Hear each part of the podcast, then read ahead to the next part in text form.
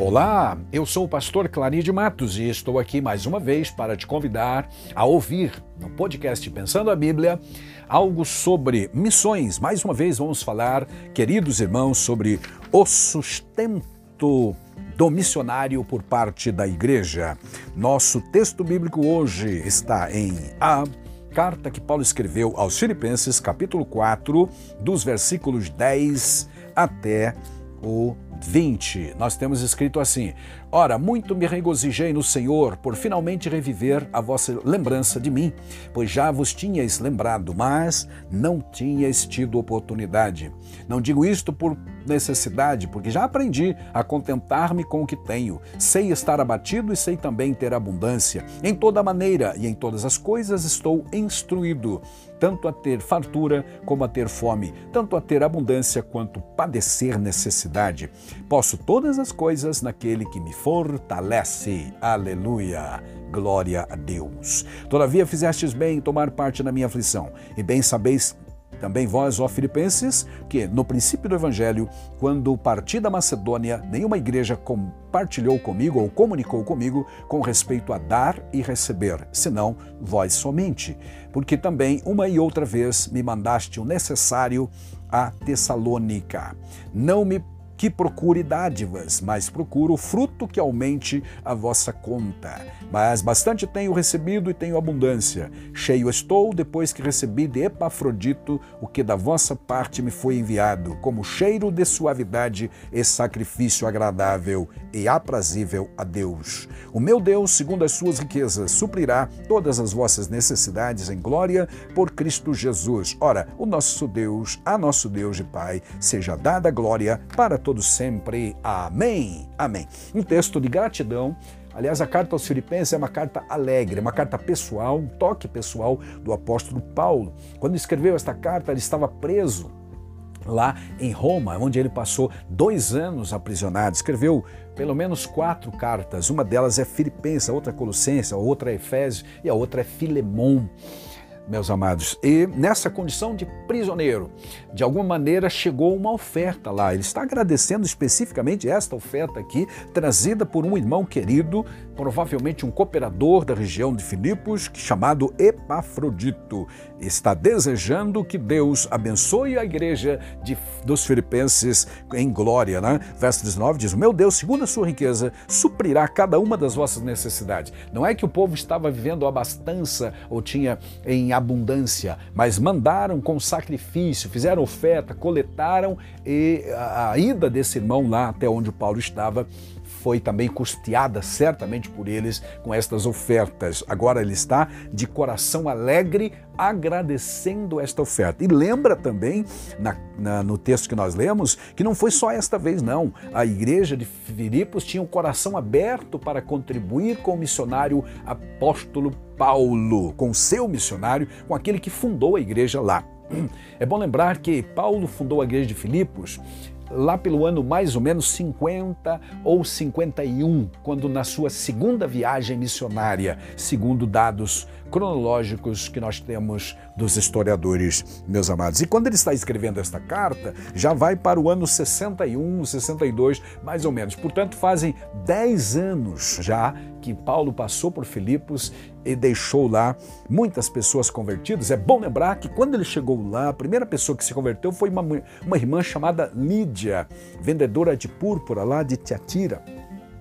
E toda a sua família também se converteu, portanto, os primeiros membros da igreja de Filipos foram, ela, foram eles. Mas também aconteceu a libertação de uma moça escrava por um, escravizada, melhor dizendo, por um demônio, por um espírito de adivinhação, que dava lucro aos seus senhores que faziam daquela moça uma escrava e usavam-na, exploravam, na verdade, aquele, aquela escrava escravidão já, né? Então era duplamente escrava, escrava do espírito de adivinhação e também dos seus senhores que exploravam ela no sentido material, físico e financeiro. Meus amados, ah, mas essa moça foi liberta por Paulo. Paulo expulsou aquele espírito mal e deduzimos que ela também se converteu e fez parte da igreja de Filipos. Aleluia. Mas após esta conversão, houve a perseguição, os apóstolos foram Paulo e Silas foram presos, açoitados em praça pública, diz o texto, açoitado com varas, conforme o sistema romano de, de punição, e então lançados na prisão no cárcere interior, ou seja, na, na área de segurança máxima da prisão de Filipos. E o carcereiro foi encarregado de cuidar bem daqueles, cuidar bem, ou seja, tomar cuidado com eles porque eles eram perigosos. O fato é que naquela noite, você deve conhecer o capítulo 16 de Atos, houve um terremoto, porque Paulo e Silas, apesar de ter apanhado de forma forte naquela tarde, agora com seus corpos totalmente doloridos, machucados, hein, feridos, dilacerados pelas, pelos açoites, eles estavam orando e cantando ao Senhor próximo da meia-noite. E o que aconteceu foi um terremoto. Eu costumo dizer que foi um terremoto localizado, porque só o, o alicerce do cárcere, da casa carcerária, é que se moveu, que se abalou, e então todas as portas se abriram e todas as cadeias ou grilhões caíram dos pés daqueles prisioneiros. Ninguém fugiu, naturalmente, mas o carcereiro ficou apavorado porque sabia que o sistema romano eh, puniria a ele porque ele era responsável por todos os prisioneiros. Imaginou fugir todos os prisioneiros numa noite só e a responsabilidade era dele. Pegou a espada, estava para se suicidar. Paulo gritou no meio da escuridão: Não te faças nenhum mal, todos estamos aqui. Aleluia. Aleluia. Este é um grande milagre que aconteceu lá, além do terremoto também, né? Os presos não saíram do lugar, as, as cadeias se abriram, mas eles permaneceram ali.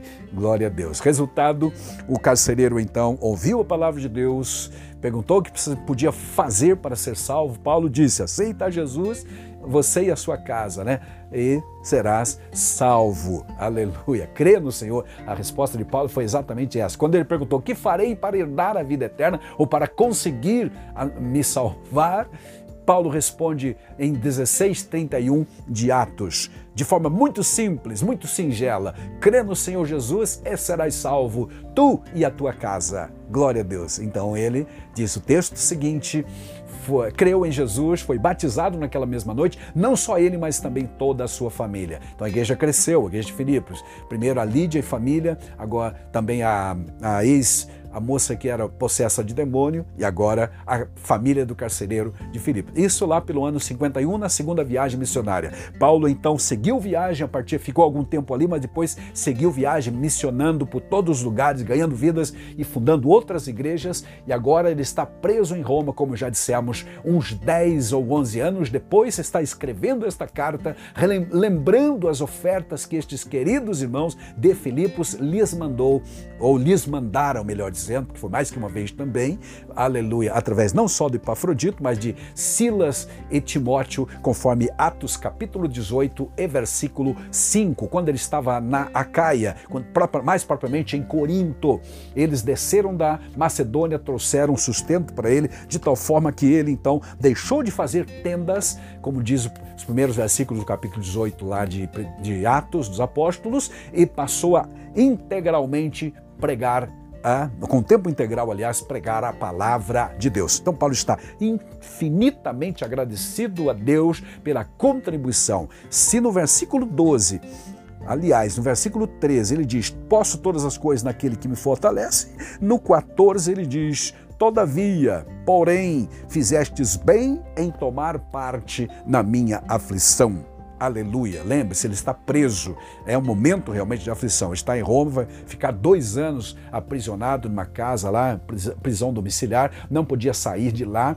Aflição certamente havia no seu coração. Então, mas Epafrodito veio, trouxe oferta, trouxe também o carinho, aleluia, de todos os irmãos de Filipos e ele está agradecido a Deus. É um exemplo, então, meus amados, de uma igreja que sustenta o seu missionário em vários lugares. No texto que nós lemos aqui, verso 16, por exemplo, diz assim: Porque também uma e outra vez me mandaste o necessário a Tessalônica, que era uma região, uma cidade próxima. Saindo de Filipos, Paulo desceu para Tessalônica.